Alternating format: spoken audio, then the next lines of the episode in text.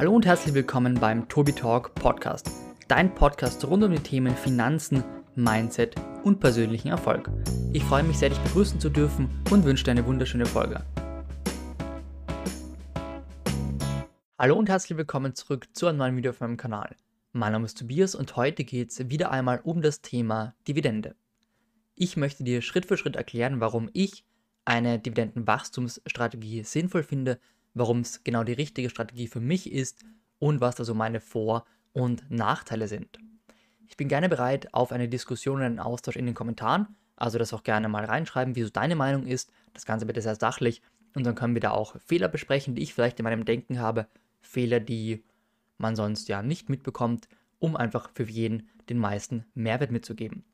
Also ich möchte jetzt nicht sagen, dass die Dividendenstrategie die perfekte für alle ist, sondern eben nur, warum es für mich die richtige ist und möchte das Ganze mal mit ein paar klassischen Voraussetzungen und Beispielen untermauern. Ich wünsche dir ganz viel Spaß und wenn du keine Videos mehr verpassen möchtest, gerne abonnieren und die Glocke betätigen, denn ohne Glocke gibt es keine Erinnerung auf weitere Videos. Wir springen jetzt rein in ein Online-Whiteboard und dort klären wir alles weitere ab. Hier sind wir nun im awwapp.com Whiteboard und das kann man kostenlos nutzen, also hier für jeden. Und wir werden hier mal Voraussetzungen schreiben. Denn wir haben ein paar Dinge abzuklären, bevor wir uns dieser Strategie widmen, nämlich Dinge, die ich persönlich sehr wichtig finde. Also Punkt 1 zum Beispiel, wir setzen auf Stabilität. Wir wollen keine Unternehmen, die stark schwankend sind, die irgendwie politische Risiken haben, die ja vielleicht auch ethische Risiken haben. Also sowas schließen wir jetzt einfach mal aus, denn das kann man auch bei Wachstumsaktien theoretisch nicht vorhersehen. Also auch wenn eine Tabakaktie jetzt ein Wachstumswert wäre, könnte ich ja nicht voraussagen, ob es Tabak in 10 Jahren noch in dieser Form gibt. Deswegen brauchen wir auch keine 10% plus Dividendenrendite-Aktien. Also Shell, Imperial Brands, Gazprom, die werden wir nicht besprechen. Das sind Hochdividendentitel, die eine hohe Grunddividende haben. Die spielen in diesem Video keine Rolle, sondern uns geht es wirklich um Dividendenaktien mit 0,5, 1%, 2% Dividende, die dann auch noch die Dividende stark steigern können. Das ist mal ganz wichtig zu verstehen. Punkt Nummer zwei wäre die Kombination oder der Zusammenhang von Gewinn mit G und der Dividende. Also wenn der Gewinn steigt, dann darf auch die Dividende steigen. Wenn der Gewinn mal weniger steigt, dann muss auch die Dividende weniger steigen. Und wenn der Gewinn mal sinken sollte, also langfristig, dann müsste auch eine Dividendenkürzung vorgenommen werden. Das ist so die zweite Grundvoraussetzung, also hier muss eine Kombination, wir können es mal so markieren, ähm, stattfinden. Also Gewinn muss ungefähr der Dividende entsprechen und eben gegengleich. Das wäre das Kriterium Nummer 2. Kriterium Nummer 3 wäre die Zukunftsaussicht. Das kann man jetzt einfach mal so stehen lassen. Das bezieht sich wieder auf ethische Geschäftsmodelle, auf politische Risiken.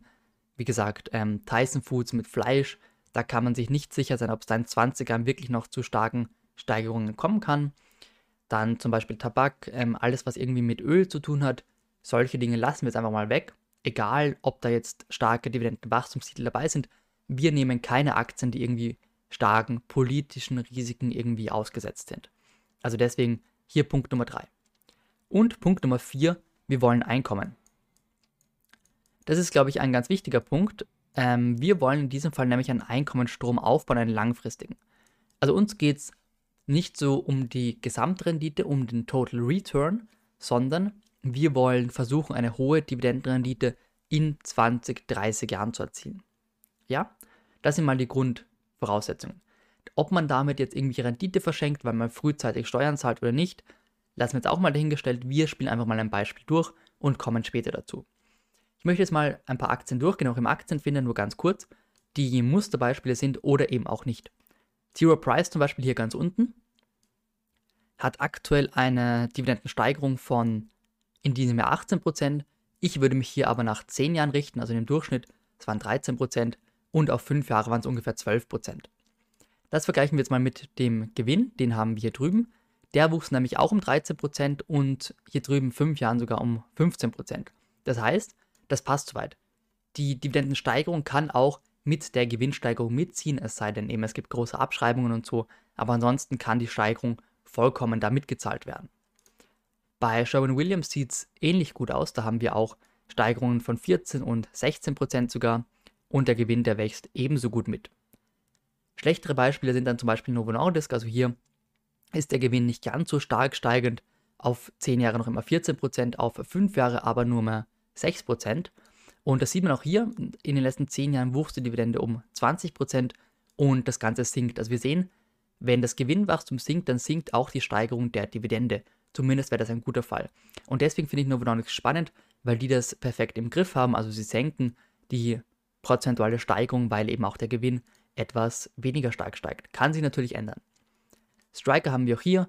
Dividendensteigerung wird auch immer weniger, war mal 14%, mittlerweile 11%, mittlerweile nur mal 8% und beim Gewinn sieht es eben ähnlich schlecht aus. Also der stieg jetzt die letzten fünf Jahre sogar im Verhältnis zu den letzten zehn und in diesem Jahr haben wir ein Ausnahmejahr auf jeden Fall mit minus 7%. Wir werden uns da mal anschauen, wie das langfristig weiterläuft. Altria wäre auch ein schlechtes Beispiel.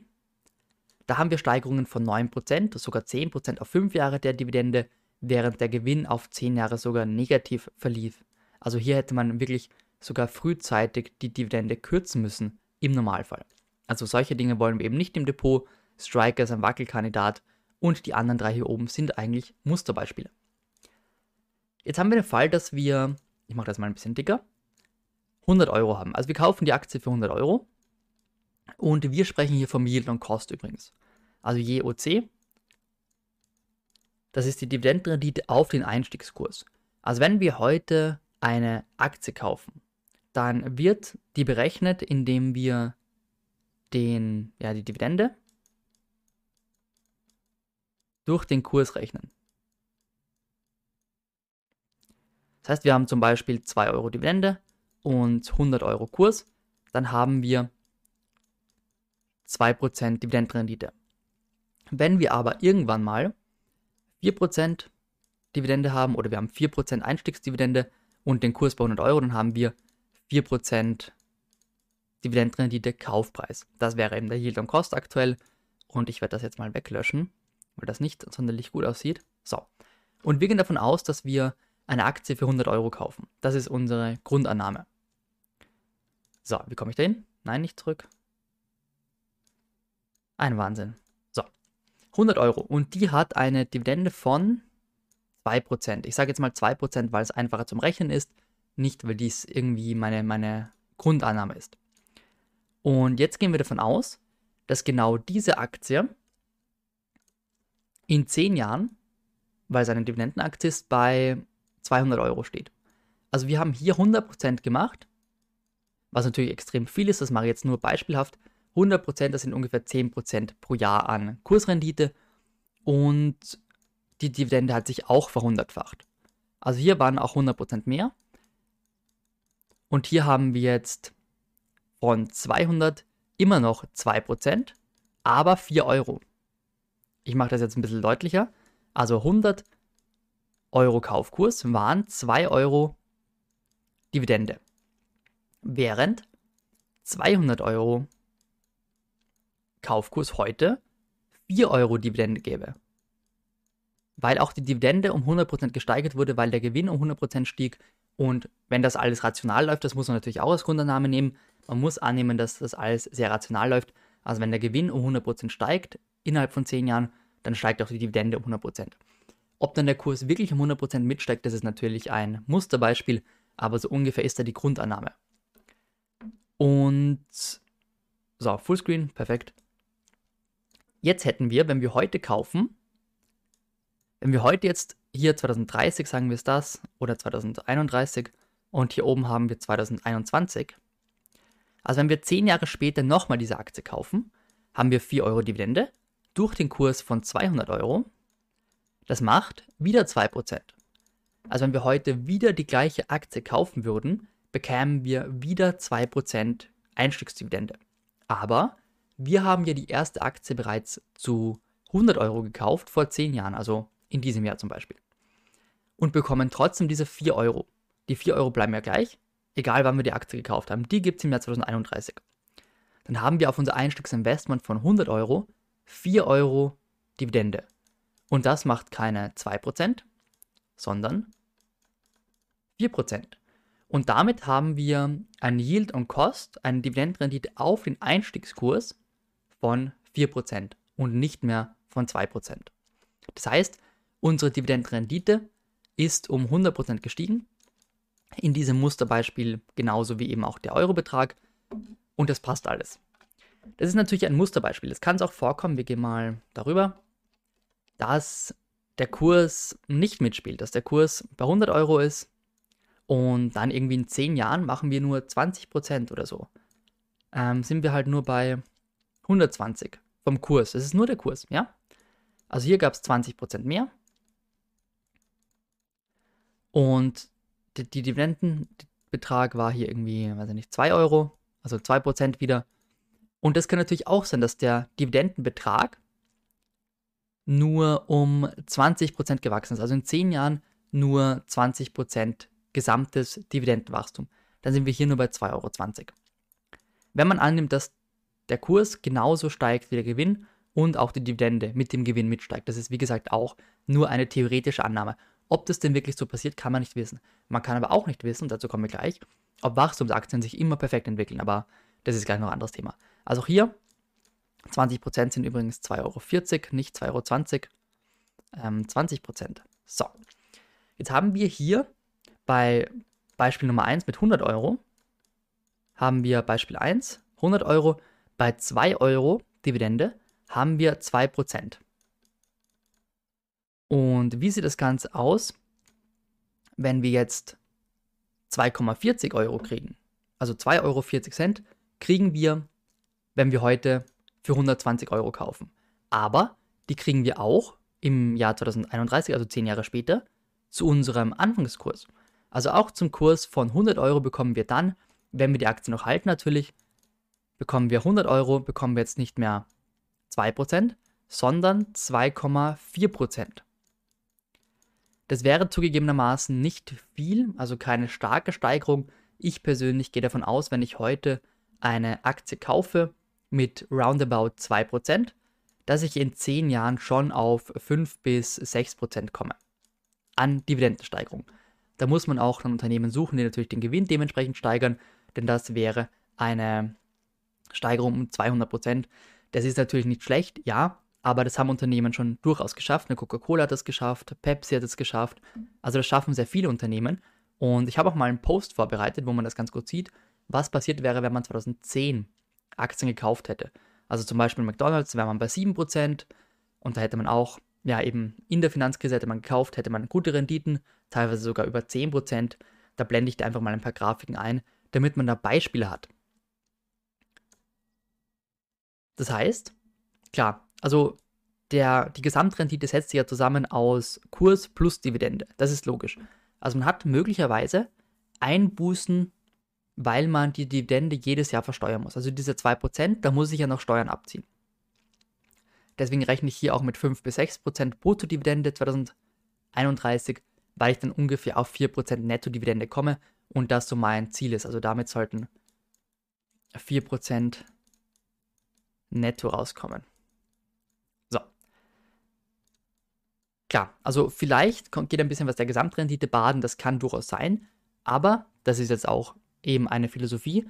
Ich kann mich dafür entscheiden, gleich etwas be zu bekommen von diesem Investment oder alles auf die Karte zu setzen und zu hoffen, dass dieses Investment sich überproportional erhöht, einfach nur, weil ich, weil, weil das Unternehmen Geld hat und eben Geld, um ja mehr zu investieren und so weiter.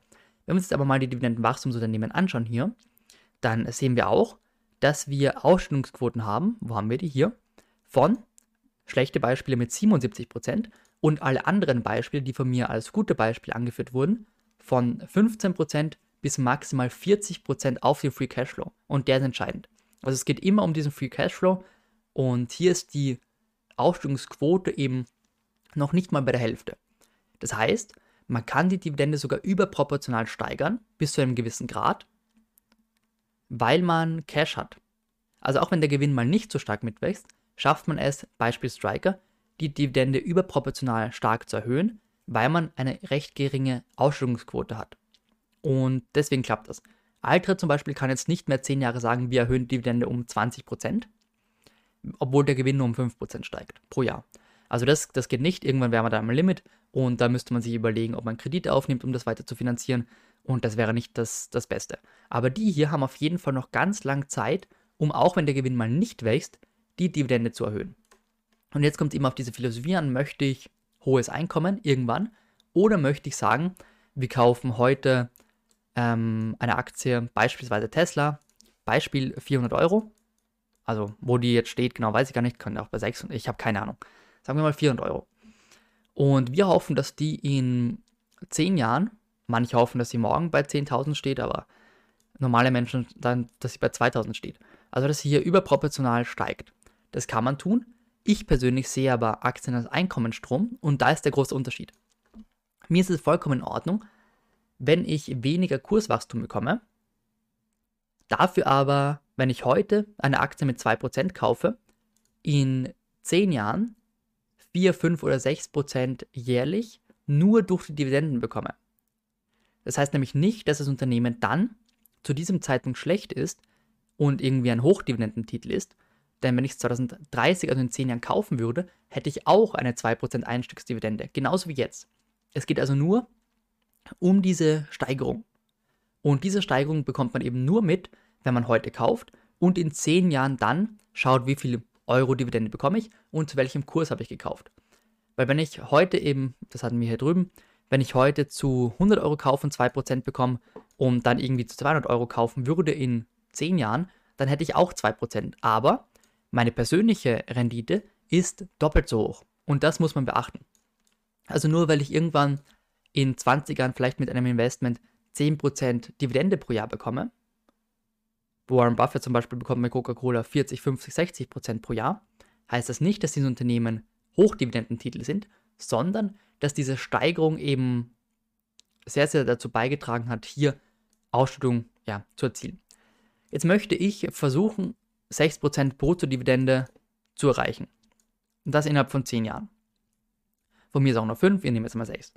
Das heißt, dass ich schon mal fixe 6% an Performance mache, nur durch die Dividende. Klar, das muss versteuert werden, natürlich.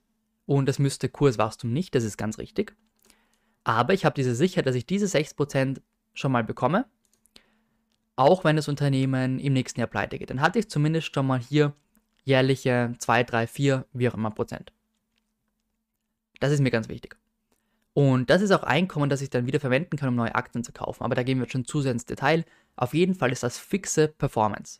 Während ich, das ist jetzt wieder auch nur ein theoretisches Beispiel, zum Beispiel Wirecard kaufen kann, die kaufe ich bei 100 Euro oder sagen wir sogar bei 10 Euro. Und die schafft es in ein paar Jahren auf 100 Euro. Also hier eine extrem gute Performance. Und auf einmal gibt es einen Skandal und die ist bei nur bei 1 Euro. Dann hatte man nichts. Man hatte keine Dividende und man hat sich nur auf den Kurs verlassen. Das ist ein, ein sehr extremes Beispiel, ja. Aber es kann passieren. Es kann auch sein, dass Tesla morgen pleite geht. Das wäre in der Theorie nicht mehr so ganz möglich. Es war vor einem Jahr noch anders. Aber es kann Unternehmen passieren, vor allem Wachstumsunternehmen, die vielleicht noch nicht mal eine Milliarde Marktkapitalisierung haben. Und dementsprechend ist das nicht ganz so abwägig. Ich gehe hier auf Sicherheit, habe wahrscheinlich sogar Total Return, also Gesamtrenditen einbußen, ja, aber ich habe hier fixe Renditen.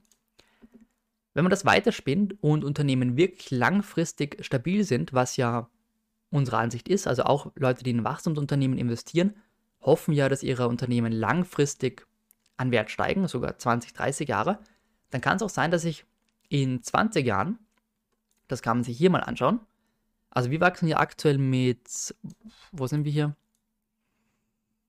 18% pro Jahr. Das ist sehr viel. Also ich würde hier nicht mal mit 10% mehr ausgehen, 10% ist dann auch schon sehr hoch.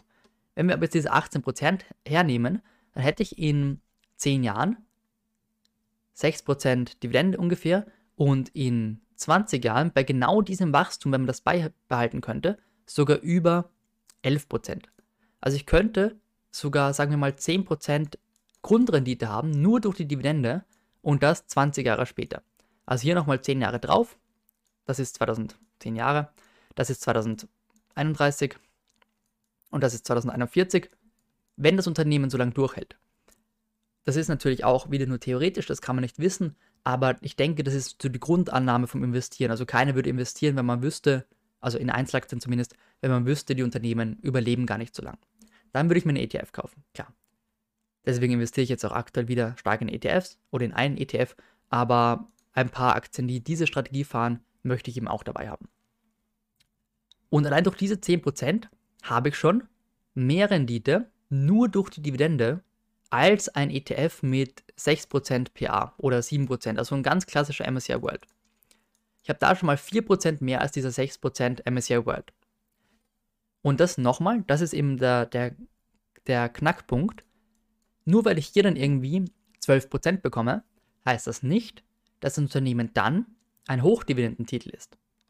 Das kann genau so nach aussehen. Es kann genau sein, dass der Gewinn noch um 14% wächst. Das wäre sogar durchaus möglich, denn die Welt entwickelt sich. Dann ist man hier vielleicht schon Dividendkönig mit 55 Jahren. Die Ausschüttungsquote kann noch genauso bei 40, 50% liegen, einfach weil der Gewinn stark mitwächst. Weil wenn der Gewinn gleich wächst wie die Dividendensteigerung, dann bleibt die Ausschüttungsquote im Normalfall gleich. Und wenn die Ausschüttungsquote dann schon bei 60% ist, ist das auch kein Problem. Dann schüttet man 60% des Gewinns aus, hat aber noch 40%, um zu investieren. Ich kaufe mich ja hier vor allem in Geschäfte ein, die nicht ganz so kapitalintensiv ist, also Autobauer wie Tesla und so weiter, die brauchen natürlich viel, viel mehr Kapital, um zu wachsen. Aber das heißt, dass hier alle Zahlen noch genau gleich aussehen könnten, Cashflow, Gewinnwachstum, Dividendenwachstum, und das, obwohl ich auf meinen Einstiegskurs von damals vielleicht irgendwie, was haben wir für einen Kurs? Von 120 Euro oder von 130, 140 Euro, dass ich jetzt auf diesen Einstiegskurs hier vorne 2021, dass ich jetzt 12% bekomme. Aber nur auf dieses Investment hier vorne. Auf die Aktien, die ich dann erst 2030 gekauft habe, bekomme ich dann vielleicht wieder nur 6%. Aber auf all das, was ich heute kaufe, kann ich in 20 Jahren eine hohe Dividendenrendite erwarten. Und das ist die Grundannahme. Das Unternehmen kann auch genauso ausschauen wie vor 20 Jahren, genauso gut aufgestellt sein, aber meine persönliche Rendite ist höher. Und das kann auch mit dem Kurs passieren. Natürlich kann ich dann auch einen Kurs von 300 Euro haben und mich darüber freuen. Aber meistens ist es beim Dividendenunternehmen so, dass der Kurs weniger stark wächst, dafür die Dividende aber eben. Also man muss da die Total Return ähm, Sache betrachten. Vor allem, weil ich dann hier irgendwann mal 10% bekomme. 10% Dividende, einfach nur, weil ich 20 Jahre gewartet habe. Hier habe ich dir schon ein paar Grafiken eingeblendet, kann ich ja nochmal. Und dann wächst die Aktie auch nur mehr vom Kurs mit 2%, während andere Aktien mit 10% wachsen im Durchschnitt. Dann habe ich trotzdem 12% Rendite. Klar, das Portfolio an sich, das Depot sieht ein bisschen schlechter aus. Einfach weil ich bei der Comdirect stehen habe, die Aktie hat nur 2% plus gemacht im Jahr, aber ich habe ja auch Dividende bekommen. Und Dividende ist auch Teil der Performance. Das ist immer so, wenn ich mein Portfolio herzeige und da steht, ja, ähm, du bist nur 3% im Plus seit Beginn. Ja, wenn man alle Dividenden aber zusammenrechnet, klar, nach Steuern und so weiter, dann habe ich trotzdem eine ganz normale Performance, eine Performance von 6, 7, 8% pro Jahr. Und das, weil ich eben einen Großteil hier auf Dividende schaue und nicht so sehr auf ähm, das Kurswachstum. Also mir wird sogar reichen, wenn ich plus minus null bin am Ende meines Lebens mit den Aktien, aber immer schön meine 6, 7 Prozent an Dividende pro Jahr bekomme. Das ist so die Anlagephilosophie. Und was natürlich ganz wichtig ist, wo habe ich das? Hier drüben. Man muss, und das haben wir hier, man muss Einkommen wollen. Wenn man kein Einkommen möchte, dann ist die Strategie natürlich sinnlos. Also wer sagt, ich möchte nur schnelle Gewinne fahren, der ist ein bisschen volatiler dabei. Der ist vermutlich auch etwas risikoreicher unterwegs, weil er eben komplett alles auf eine Karte setzt und nicht eben diesen zweiten Einkommensstrom durch Dividende hat. Aber der hat eine andere Philosophie. Also das ist ganz klar. Deswegen kann man auch nicht sagen, Wachstumsaktien sind schlecht, Dividendenaktien sind schlecht. Es ist beides eine gute Strategie, wenn man das wirklich durchzieht. Wenn ich sage, ich kaufe mir heute eine Gazprom mit 10%, das ist mein ganzes Portfolio, und, oder eine Altra hier irgendwie mit, wo sind wir hier? 8% und ich sehe schon, ui, das könnte knapp werden mit der Ausstellungsquote. Außerdem ist die Ausstellungsquote auf den Gewinn aktuell sehr, sehr hoch, was auch aufgrund einer Abschreibung kam natürlich. Ähm, aber dann kann es natürlich schlecht laufen. Dann kann es sein, dass ich in 10 Jahren auch keine Dividende mehr bekomme. Und dann war das Investment vielleicht auch mehr oder weniger umsonst, wenn der Kurs um 50% gesunken ist, ich aber im Gesamten nur 20% an Dividende bekommen habe. Das ist natürlich schlecht.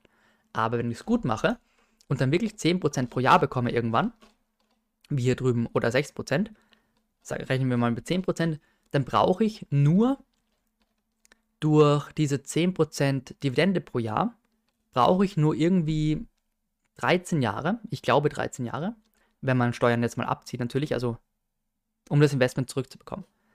Also 10% an Dividende und das jährlich, dann habe ich mein Investment irgendwann draußen und alles, was dann passiert, ist Free Cash. Also sobald ich das gesamte Investment, sagen wir mal, ich investiere 1000 Euro und sobald ich 1000 Euro an Dividende zurückbekommen habe, nach Steuern, das ist ganz wichtig, sobald das passiert ist, läuft diese Aktie als Free Cash mit. Deswegen kann es auch sein, dass man mit Aktien wie einer deutschen Bank, die grottenschlecht performt, dass man, wenn man die über 40 Jahre gehalten hat, dennoch eine positive Rendite hat. Also der, äh, ich kenne Leute oder ich kenne eine Person, die das mal auf Instagram gepostet, dass sie seit, ich glaube, 30 Jahren 2% pro Jahr an Performance mit der Deutschen Bank hatte. Obwohl die sich Seite irgendwie um 80% reduziert hat. Also der Kurs ist um 80% gesunken innerhalb dieser Zeit, aber nur aufgrund der Dividende gab es trotzdem eine positive Rendite von 2%. Das soll jetzt kein Musterbeispiel sein, das soll jetzt auch kein gutes Beispiel sein, aber Dividende macht eben vieles wieder wett, was man so im Portfolio selber nicht sieht. Also wenn die Comdirect dahin schreibt oder die Consorsbank, hier du hast seit Beginn deines Portfolios nur 10% plus gemacht in 10 Jahren. Das kann sein, klar. Aber dann wird die Dividende eben nicht dazugerechnet. Und das ist ganz wichtig zu verstehen. So, das soll es auch gewesen sein mit der Moralpredigt. Ich finde beide Anlagestrategien wunderbar. Man kann das auch gerne mischen, aber man muss eben verstehen, dass das eine nicht schlecht ist, nur weil man das andere macht. Und ich merke es eben gerade aktuell sehr, sehr stark, dass Wachstumsinvestoren bei Dividendeninvestoren reinschreiben, deine Strategie ist voll scheiße und dass dann eben Dividendeninvestoren das gleiche bei Wachstumsinvestoren machen. Da frage ich mich dann auch, warum? Warum macht man das? Also wenn die eigene Strategie so gut ist, warum nimmt man sich dann Zeit heraus, andere Leute belehren zu wollen? Welchen, welchen Mehrwert hat man davon? Ich hätte keinen davon.